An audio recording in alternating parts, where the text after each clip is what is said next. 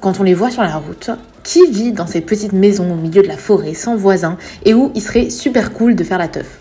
Eh bien, l'entrepreneur de la semaine y a passé son enfance. Bonne élève, elle passait son temps libre à l'aventure dans les bois et a finalement suivi des études à Sciences Po parce que de loin, ça n'avait pas l'air sorcier. Elle ne savait pas ce qu'elle voulait faire. En revanche, ce qu'elle savait en sortant de Sciences Po en master, c'est qu'elle avait 25 000 euros à rembourser à la banque. Laure Joutot nous raconte donc aujourd'hui comment elle s'est retrouvée dans divers emplois improbables mais très enrichissants. Comment lui est venue l'idée des aventurières et toutes les phases qu'elle a traversées entre le doute et les petites boulettes.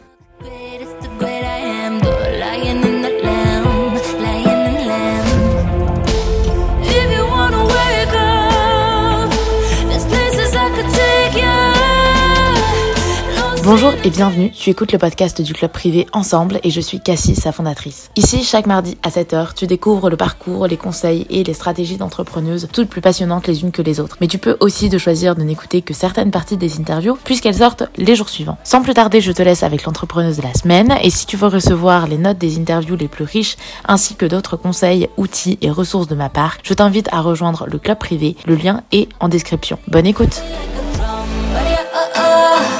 yeah, oh, oh.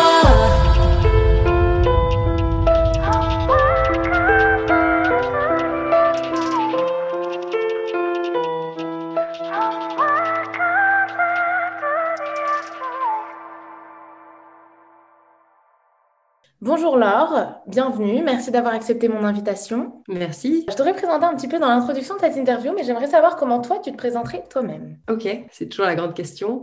Mais je m'appelle Laure, j'ai fondé une entreprise qui s'appelle Les Aventurières euh, en 2015 et qui est maintenant une, qui est devenue une histoire d'association depuis cette année, puisque j'ai une associée depuis le début de l'année. Euh, et ce qu'on fait, c'est de, de l'accompagnement. On accompagne euh, des entrepreneurs, des artistes, des équipes avec un postulat particulier qui est qu'on développe l'humain dans l'idée que c'est ça qui développe le business le plus. Euh, on dit qu'on développe la performance et la conscience. Voilà, c'est euh, les deux, euh, les deux mains dans la main. Sachant que bah voilà, des fois quand on quand on bosse sur l'humain, bah, on découvre que le projet change ou les choses évoluent de l'intérieur. Donc c'est un peu toujours délicat parce que dans le monde du business coaching, toujours les gens sont très, on adore, on développe du, du chiffre d'affaires et on aide les gens à avoir des trucs incroyables. Et nous, bah, on aide surtout les humains qui sont entrepreneurs artistes ou qui ont des équipes à, à, être hyper, hyper bien euh, dans leur basket. Et effectivement, en fait, ça a des répercussions sur, euh, sur leur activité. Génial. Alors, on va revenir un peu sur ton activité euh, dans pas très longtemps. Mais moi, j'aime bien revenir un petit peu toujours au début et savoir un peu d'abord qui était la petite Laure. Est-ce qu'il y avait des petits indices qui auraient pu nous dire que tu allais être entrepreneuse dans le coaching ou pas du tout? Dans quel environnement tu as grandi peut-être aussi? Et voilà. alors, moi, j'ai grandi dans la campagne en fait. J'ai grandi dans une maison euh, un peu, un peu particulière parce qu'on n'avait pas du tout de voisins. On était vraiment, euh, il y a une route qui passe devant et après c'est la forêt partout autour. Et euh, mes souvenirs de mon enfance, c'est vraiment de passer beaucoup de temps dans cette forêt, à aller me balader. J'avais la chance que mes parents n'étaient pas très inquiets en fait de savoir où on était à chaque instant. Et du coup, bah, c'était très libre. Mon champ d'exploration était très libre en fait. Je me rends compte maintenant quand je, vois bah, comment c'est d'être en ville ou des potes qui ont des enfants et je me rends compte qu'on avait énormément de liberté. Donc je pense que ça, c'était euh, bah, c'était là très tôt ce goût de ce goût d'aller euh, d'aller explorer, d'aller d'aller chercher et de, passer euh, pas mal de temps seul quand même à aller regarder regarder la nature, construire des trucs et je me faisais beaucoup d'histoires dans ma tête. Donc j'avais pas de vocation, je me disais bah oui, je sais exactement ce que j'aime et tout. Moi dès que je lisais un livre, j'avais envie d'être l'héroïne de ce livre, dès que je regardais une série, je partais, je devenais un personnage de cette série, j'avais une imagination très fertile pour avoir des vies parallèles dans ma forêt. Tu étais déjà une aventurière finalement. Euh, bah, c'est ça. Je sais pas si le nom vient de là ou pas du tout. Euh, pas du tout le nom. Euh, quand j'ai commencé à avoir l'idée de, monter l'entreprise, j'étais à Lyon à l'époque et je j'avais pas de réseau. Enfin, je connaissais pas de gens qui avaient fait ça. Dans, ma famille, il y avait pas d'entrepreneurs. il y avait euh, euh, en tout cas dont j'étais proche et où j'aurais pu avoir des, contacts. Donc je connaissais pas du tout ce monde-là. et je me suis dit, ben, je vais me faire des, copines qui montent aussi leurs projets ou qui, sont freelance comme ça. On va se soutenir dans ce qu'on est en train de construire. alors je sais plus trop comment, mais de briques et de broc à droite à gauche, on a fait un petit groupe de, de 5-6 personnes. on se voyait toutes les semaines. Et puis à un moment, je me suis dit, tiens, mais on, on devrait s'appeler les aventurières parce que c'est une aventure, on ne sait pas où on va atterrir avec tout ça. Et quand j'ai monté ma boîte quelques temps après, je leur ai dit, mais en fait, j'ai hyper envie d'appeler ma boîte les aventurières. Est-ce que c'est OK pour vous que je prenne le, nom que j'ai donné à notre groupe et que j'en fasse ma boîte? Et le nom est né comme ça, en fait. D'accord, génial. Du coup, on va encore une fois revenir là-dessus, mais je refais un petit bond en arrière, euh, puisque euh, j'aimerais bien savoir du coup quand même, quand il a été euh, question de faire un choix, de choisir ce que tu allais faire de ta vie, peut-être à la fin du lycée, peut-être un petit peu avant, bah, quel a été ton choix, quelle était ta vision, ou alors pas du tout, tu t'es lancé juste comme ça à l'aveugle? Ouais, j'avais vraiment, mais vraiment aucune idée de ce que je voulais faire euh, quand j'étais euh, au lycée, au collège. En plus, quand je suis arrivée en fin de lycée, j'étais assez, euh, j'ai commencé à être assez angoissée, assez déprimée, un état que j'avais pas du tout connu avant, mais je, je sentais vachement de, de tension, de stress, de, j'étais très flippée de l'inconnu et de ce qui m'attendait. Et j'étais, j'étais vraiment, je tenais la route à l'école, j'étais une bonne élève, j'étais très encouragée là-dessus, et du coup, j'ai un peu toujours choisi ce truc des élèves qui choisissent pas quand on te dit fais scientifique parce que tu vas euh, avoir le plus de portes ouvertes. Je sais que maintenant ça n'existe plus S, mais du coup c'était ça à l'époque. Euh, ensuite, euh, j'avais mon père qui m'avait parlé de Sciences Po en me disant bah il y a des langues étrangères, j'aimais beaucoup les langues étrangères. Il y a d'histoire, c'est quelque chose. C'était très mystérieux pour moi, mais en gros c'était un peu la promesse de tu vas pouvoir continuer à faire à peu près de tout. Euh, donc je me suis dit, ah bah très bien, super, euh, on fera plus de maths. Alors ça, ça m'embêtait beaucoup, mais, euh, mais bon, il y a de l'économie, donc peut-être que ça peut remplacer. Et franchement, ça s'est fait comme ça. J'avais pas. Alors moi, j'étais tellement naïve. J'habitais vraiment, j'habitais à la campagne. Hein. je J'étais pas du tout dans, dans, ce monde parisien des grandes écoles et tout. Moi, je croyais que Sciences Po, c'était comme une fac, mais j'avais bien compris qu'il y avait un concours. Mais je me disais, bah, franchement, quand on me disait, si tu bosses très, très dur, tu pourras peut-être y arriver, je me disais, c'est bizarre cette réflexion, parce que c'est, pour moi, dans la tête, c'était ouvert, tu vois, c'était genre tout le monde peut y aller. Donc, euh, quand j'ai débarqué à Paris, c'était un peu le choc intersidéral. C'était là, oh mon Dieu, d'accord, ok, il y a plus de gens dans une rame de métro que dans tout mon village. Et maintenant, euh, il faut faire un truc qui s'appelle la prépa où j'ai beau travailler, ça ne marche pas hyper bien niveau résultat. Que se passe-t-il? Euh, Donc ça s'est fait un peu comme ça, mes choix. et même après, j'ai réussi à rentrer à Sciences Po. j'ai fait Sciences Po pendant du coup 4 ans parce que je suis rentrée après une année de prépa. Et pendant 4 ans, pareil, j'ai choisi ce qui me laissait le, plus de portes ouvertes en fait et pas en fonction de ce qui avait le plus de potentiel euh, de marché ou de je sais pas quoi. J'aimais toujours voyager les langues étrangères, donc j'ai choisi la filière internationale, mais j'avais toujours aucune idée de ce que j'allais faire. Et quand j'ai eu mon diplôme et que je me souviens qu'il fallait chercher du travail, je me suis dit mais mais je fais quoi maintenant? Qu'est-ce que qu'est-ce que je cherche comme travail? Je comprends pas. Il y a même aucun titre de poste. j'avais, mais j'étais, je planais du cul, mais complètement. Hein. J'étais vraiment à la. accompagné à ça à Sciences Po? Je sais pas trop si on était. Euh, moi, j'avais un peu comme idée que j'avais envie de continuer mes études un peu plus longtemps. Je, voulais. Euh, j'ai postulé à l'école de journalisme qui s'était ouverte. J'ai pas été prise. Et après, j'ai voulu euh, faire un. Je m'étais dit tiens, je pourrais faire un master de recherche. Il y a des sujets que j'ai envie de, creuser, mais j'ai plus de sous en fait. Donc, donc j'ai arrêté. J'étais là. Ah, d'accord, il faut travailler maintenant. ok, très bien. Et donc en fait, ça s'est fait un peu. Ça s'est fait un peu comme ça. Quand j'y repense, j'étais. Oui, j'avais j'avais beaucoup de d'inconnu et de méconnaissance de, de, de ce qu'il fallait faire, de ce qui pouvait se passer pour moi et tout. Et donc, euh, on était, je ne sais pas si on était très bien accompagnés. Il y avait des genres de marché de l'emploi et tout ça, tu sais, où tu, tu vas et tu rencontres des employeurs. Mais moi, ça, je sais pas, j'étais déconnectée de ça, quoi. Ça me disait rien. Et, euh, et je pense qu'il y en avait qui peut-être des gens qui avaient un, un, réseau ou qui avaient plus d'idées de, de, ce que pouvaient faire ou de ce qu'ils allaient faire de leur vie. Et moi, je vraiment, je me souviens, je, je suis allée sur Pôle Emploi, j'ai cherché, je savais même pas quoi chercher. Tu vois, j'étais là, mais qu'est-ce que je suis censée chercher? C'est quoi le concept? Du coup, au départ, tu as, trouvé, euh, as trouvé quelque chose ou tu t'es directement lancée dans l'entrepreneuriat? Je me suis pas du tout directement lancée dans l'entrepreneuriat. Euh, j'avais un gros prêt étudiant remboursé. J'ai eu mon diplôme en juin et mes parents m'ont dit à partir de septembre, tu n'as plus d'argent de notre part, donc euh, salut, bon courage et une belle vie. J'exagère un peu, mais c'était un peu. Ils m'ont dit on te donne l'été pour trouver du taf et après tu, tu voles de tes propres ailes. Au revoir petit papillon. Et j'ai cherché en fait des offres d'emploi un peu au pif. Il y avait un poste de direction, ce qui était absolument absurde. La direction de la communication, je me suis dit, bon, communiquer, je sais faire. J'avais fait j'avais tenu un journal euh, à Sciences Po, j'avais écrit un journal là-bas. J'ai postulé à ça, j'étais absolument pas qualifiée, mais ça m'a fait un espèce de. Ils m'ont pris pour un CDD de on ne sait pas trop quoi. Euh, j'ai fait deux, trois mois, ça m'a mis le pied à l'étrier. Au moins financièrement, j'étais pas euh, en, totale détresse. et après, en fait, fait, ça s'est enchaîné assez euh, miraculeusement. Je faisais un stage à côté. Le maître de stage m'a proposé de faire un double stage pour que je puisse être un peu plus payée parce que j'étais très transparente sur ma situation financière en disant, moi, clairement, au bout d'un moment, les gars, je ne vais pas dormir dehors, donc il va falloir qu'il se passe quelque chose. Quoi. Financièrement, je ne peux pas, avec 300 euh, et quelques euros, euh, ça va, pas, le faire. Quoi. Et en fait, dans ce stage, j'ai rencontré une personne qui m'a mis en contact avec une autre personne et je me suis fait embaucher un peu comme ça pour un CDI de conseil dans le numérique. Tu vois, ça n'avait rien à voir avec ce que j'avais fait avant.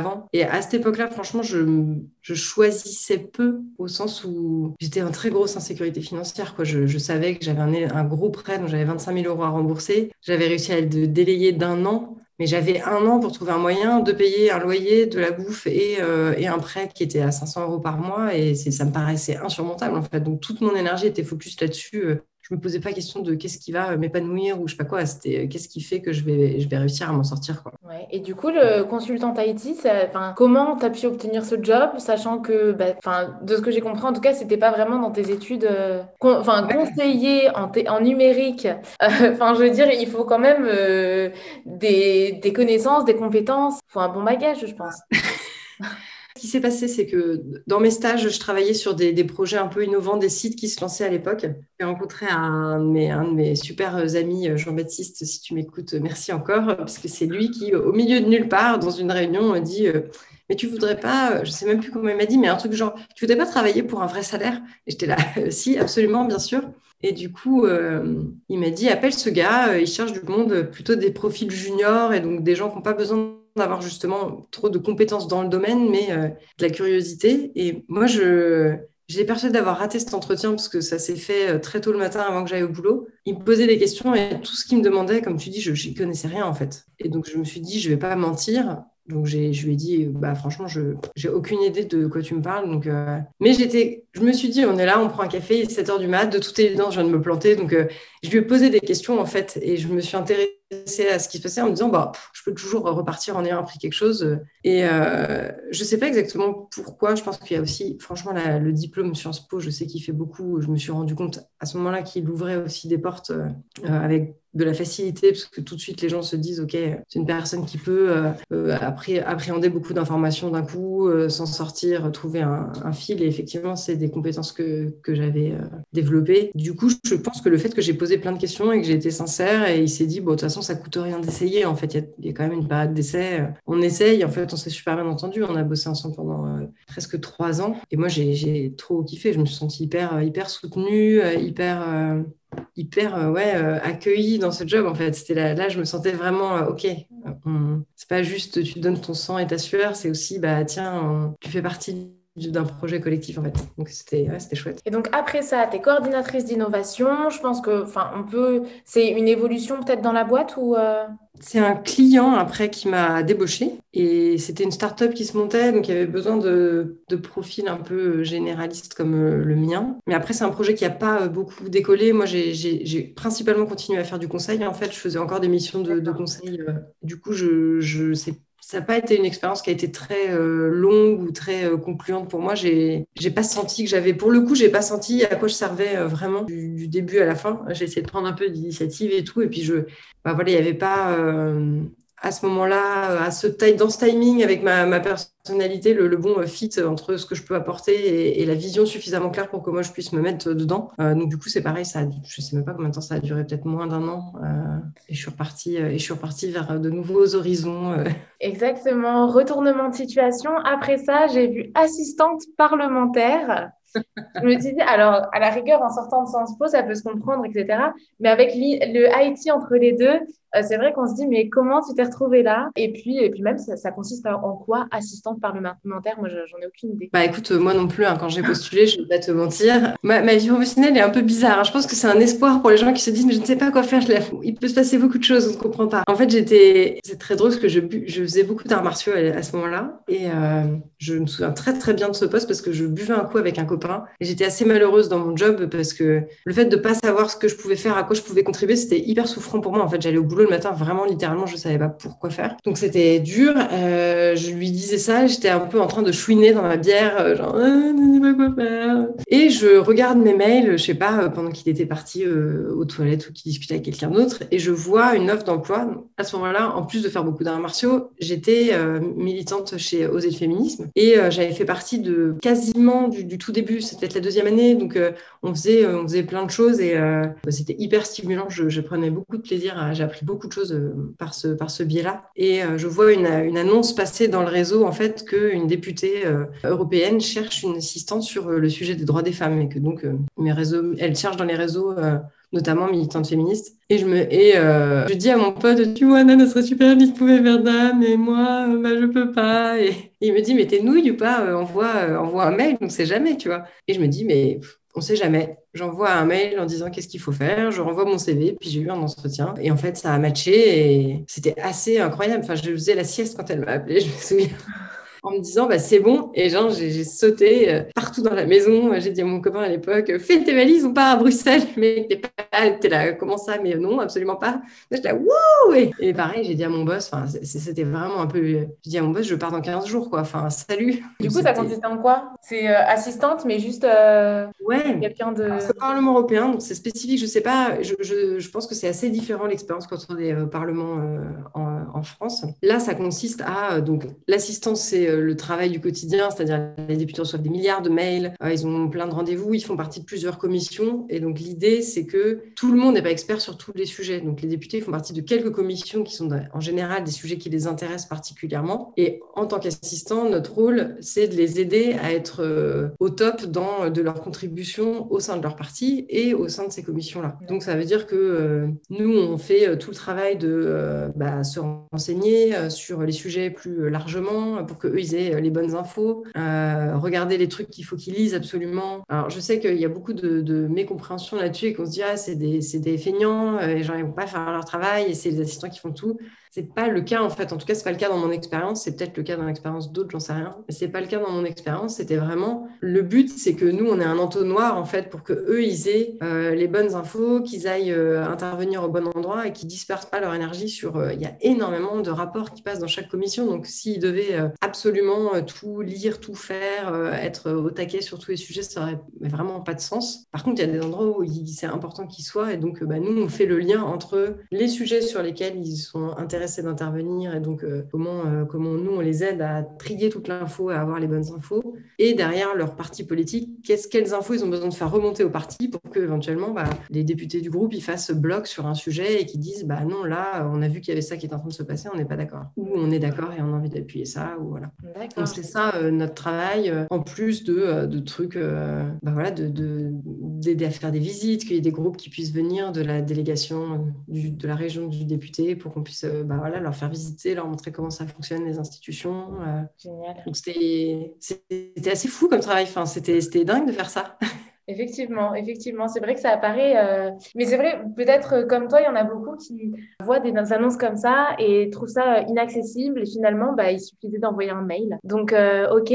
Après ça, tu t'enchaînes avec directrice marketing et après ça, tu lance des aventurières. Du coup, j'aimerais que tu nous racontes un petit peu euh, le fil conducteur à nouveau de cette histoire. Ah, en vrai, les aventurières ont commencé pendant que j'étais à Bruxelles, parce que, enfin, l'ancêtre des aventurières, on va dire. Mais un de mes gros jobs pour cette députée, c'était de, de l'aider à rédiger un rapport euh, sur euh, les femmes, le droit des femmes et le changement climatique, et en quoi la, pression du changement climatique allait impacter énormément et démesurément les femmes. Et donc, il y avait ce sujet à prendre en compte, qui évidemment n'est pas du tout intuitif quand on se dit changement climatique et les femmes, c'est quoi le rapport? Mais en fait, dans les catastrophes déjà, il y a euh, entre 70 et 80 des morts qui sont des femmes. Déjà, les catastrophes naturelles impactent démesurément les femmes. Et bref, quand j'ai fini de faire ce travail-là, qui était absolument passionnant, euh, j'avais beaucoup moins de charge de travail. Et du coup, j'ai commencé à me dire, tiens, euh, sur mon temps libre qui réapparaissait, j'avais envie d'interviewer des femmes. Et à Bruxelles, j'étais en contact avec beaucoup de monde qui était vraiment très intéressant. Donc ça m'a donné cette idée de me dire, mais tiens, qu'est-ce qui est inspirant pour quelqu'un? J'ai demandé autour de moi, à mes collègues, à des potes, c'est qui la, une femme qui vous a particulièrement particulièrement inspiré. Et un peu sur un coup de tête, j'ai commencé à interviewer ces femmes et j'ai réussi à avoir des rendez-vous et à interviewer des gens complètement, euh, complètement dingues. C'était vraiment c'était exceptionnel ce projet. Et petit à petit, bah, il y a des photographes qui se sont joints à moi, qui sont venus faire des trop belles photos pour, pour les portraits. Une copine graphiste qui nous a fait un logo. Puis après, j'ai ma sœur et des copines à elle qui ont commencé à gérer la boîte mail, à traduire un copain qui s'est proposé pour traduire les textes en anglais. Et bref, c'était vraiment fou ce projet. Très excitant, très motivant. Du coup, je suis partie toute seule avec ma petite idée. Je me suis retrouvée avec, avec ouais, neuf personnes qui, étaient, qui contribuaient et qui étaient trop, trop intéressantes. Et ça a ravivé, je pense, à ce moment-là, l'idée de euh, mais j'ai hyper envie de, de, faire un projet comme ça. J'ai envie que mon engagement pour les femmes, il, devienne aussi euh, bah, montrer, ouvrir les possibles, en fait. Euh, je sentais vachement fort cet appel-là d'ouvrir les possibles, de montrer que les choses sont possibles, qu'une petite fille qui grandit en, en, 2015 ou en 2020, elle, ait un, panel de choses qui lui semblent possibles, soient beaucoup plus vastes que quand moi j'ai grandi dans les années 80. Quoi. Et ce projet, il est petit à petit mort à petit feu quand je suis rentrée en France parce que j'ai pas eu le temps de le continuer. Mais c'est vraiment pour moi, c'est ça l'embryon en fait. À partir de ce moment-là, c'était un peu inimaginable. De... Ça m'a manqué tellement fort que quand j'ai été directrice marketing, après ça, n'arrêtait pas de revenir en fait, cette idée, cette envie. Et du coup, j'ai eu envie de monter des aventures en me disant, mais non seulement j'ai envie de que c'est possible, mais j'ai envie d'accompagner des femmes qui ont besoin d'un coup de pouce, qui ont besoin de conseils. Comme maintenant j'avais des compétences en communication, en marketing, je commence à avoir des compétences un peu éparses, mais, euh, mais riches je me suis dit, mais je peux mettre tout ça au service de, bah, de, femmes entrepreneurs ou de femmes qui veulent se lancer en freelance, ou que ce soit un projet à côté ou que ce soit un projet, un projet solo. Euh, j'ai envie de, contribuer à ça, en fait. Et j'ai juste envie de, euh, de, rebondir sur ce que tu as dit par rapport aux catastrophes naturelles. Je te laissais euh, terminer. Mais les catastrophes naturelles, ça, alors moi, ça, va très, paraître très ma question. Mais quand tu dis que ça touche 70 à 80% des femmes, est-ce que est-ce que c'est pas parce qu'on est plus nombreuses? Ça peut être stupide, mais non, non, c'est pas du tout stupide, mais c'est, c'est euh, au contraire, c'est hyper intéressant parce que c'est, c'est un sujet sur lequel on parle pas, tu vois. Moi, je, depuis que j'ai arrêté de travailler là-dessus, j'ai jamais revu de trucs euh, sur ce sujet-là. Alors non, c'est pas parce qu'on est plus nombreuses. Les causes euh, principales de, de ça, c'est que il y a plus d'illettrisme dans les pays qui sont touchés aujourd'hui sur des catastrophes naturelles et où il va y avoir beaucoup plus de femmes qui vont être victimes. Bah, les femmes, elles vont être en charge des enfants et du bétail, donc bah, tu peux pas courir aussi vite avec des enfants dans les bras et du bétail, tu peux pas fuir aussi vite. Donc s'il y a une catastrophe qui arrive, simplement ta vitesse de déplacement, en fait, elle est moins grande. Il y a un truc qui va paraître très anodin, mais les vêtements des femmes sont souvent moins adaptés à euh, pouvoir euh, se déplacer euh, plus vite, plus longtemps. donc, en fait, elles peuvent moins facilement fuir. Et après, comme elles vont plus souvent être illettrées, moins informées, elles vont pas être le chef politique, donc c'est pas à elles qu'on donne des informations, c'est à elles qu'on parle de ces sujets. En fait, il y a des fois une désinformation qui fait que simplement, elles sont pas au courant qu'il y a quelque chose qui se passe et qu'il faut partir. Ou on leur demande pas leur avis et du coup, on perd en efficacité parce que, par exemple, c'est elles qui vont chercher l'eau. Ça paraît vraiment très cliché hein, ce que je vais dire, mais il y, a tout plein d'endroits où c'est les femmes qui sont en charge de cette tâche d'aller chercher l'eau. Et quand on veut creuser des puits pour, euh, pour aider et pour, euh, pour mettre un système d'irrigation, pour, mettre, pour juste mettre un système d'accès à de l'eau euh, plus simple, c'est pas à elle qu'on demande, c'est à l'autorité politique qui va plus souvent être représentée par des hommes. Sauf qu'en fait, ils savent pas. C'est pas eux qui vont chercher l'eau. Et donc, du coup, il y a vraiment des situations aussi absurdes que ça. Je sais que ça, en entendant ça, on va dire, ah, c'est super caricatural. C'est pas caricatural, c'est vraiment ce qui se passe. C'est que, y compris les missions de, l'Union européenne, et c'est pour ça que nous, on, intervenait là-dessus, euh, vont partir dans des, dans des endroits et vont demander euh, innocemment aux autorités de dire, bah voilà, où est-ce qu'on pourrait euh, vous aider si on met des fonds sur, sur le développement, un point d'accès à de l'eau potable, etc., où est-ce qu'on le met? Ils vont dire, bah, mettez-le là. Et puis ils vont constater quelques années plus tard que les femmes continuent à aller chercher de l'eau très loin, comprennent pas pourquoi. Elles disent, mais parce que l'eau n'est pas là, en fait. Donc, ok, votre puits, c'est super, mais en fait, dans, dans trois semaines, il n'y a plus d'eau. C'est pas là qu'est la nappe. Donc, de toute façon, ça sert à rien. Et donc, en fait, il y a des choses comme ça où de l'argent est dépensé en vain. Et il y a effectivement tout un tas de conditions qui font que si on ne prend pas en compte particulièrement euh, les femmes et ce que ça veut dire d'être une femme euh, dans, à l'endroit où on veut faire une action, bah, en fait, on, a un moins bon impact sur le changement climatique parce qu'elles sont plus en charge de l'agriculture et de choses qui sont pertinentes pour ce sujet-là. Et parce que euh, bah, il y a plus de il y a plus de morts simplement parce que ne prend pas en compte, on prend pas en compte qu'il y a un besoin spécifique, une façon d'informer spécifique qui doit être mise en place. C'est super intéressant. Et du coup, nous, nous, à notre, à notre petite échelle, on peut faire quelque chose ou pas? Bonne question. À l'époque, ça commence à dater, hein, donc je ne sais pas si mes informations vont toujours être euh, d'actualité. À l'époque, il y avait Oxfam qui travaillait sur ces sujets-là, qui étaient à peu près les seuls où il y avait des, informations qui étaient fiables là-dessus. C'est quand même il y a longtemps, hein, donc ça mérite de, de s'y intéresser de plus près. Après, voilà, pour moi, tout ce qui contribue à l'éducation et à mettre en place plus d'accès à l'éducation et à, et à l'autonomie pour les femmes, de toute façon, va dans ce sens-là, puisque ça permet bah, d'avoir une voix, d'apprendre à s'exprimer, euh, et, puis, euh, et puis simplement bah, de pouvoir lire les notices quand on, y a une notice d'évacuation. Ton rapport, c'est pas dédié au grand public, Enfin, celui que vous avez fait euh, ensemble. Oh, il est disponible encore en ligne, parce qu'il me semble qu'il y a toutes les archives de tout ce qu'on fait. Après, c'est un rapport parlementaire, donc c'est ce qu'on appelle un rapport d'initiative, c'est-à-dire que ça ne devient pas une loi, c'est plus une façon de dire attention à ce sujet, on trouve que, enfin voilà, qu'il y a quelque chose d'intérêt là-dessus. Et voilà, et après, je, je pense qu'il est toujours accessible, mais c'est vraiment rédigé dans un langage froid. ok, d'accord. Bon, super intéressant, en tout cas, cette petite aparté. Maintenant, du coup, on peut passer à euh, la phase, c'est quoi après la phase embryonnaire? C'est la, la gestation, je crois, des aventurières. Hum, voilà, qu'est-ce que, qu'est-ce qui se passe pour toi à la suite, du coup, quand tu rentres en France pour les aventurières? Comment tu développes un peu ton projet, ton offre, éventuellement comment tu te fais connaître aussi euh, Voilà.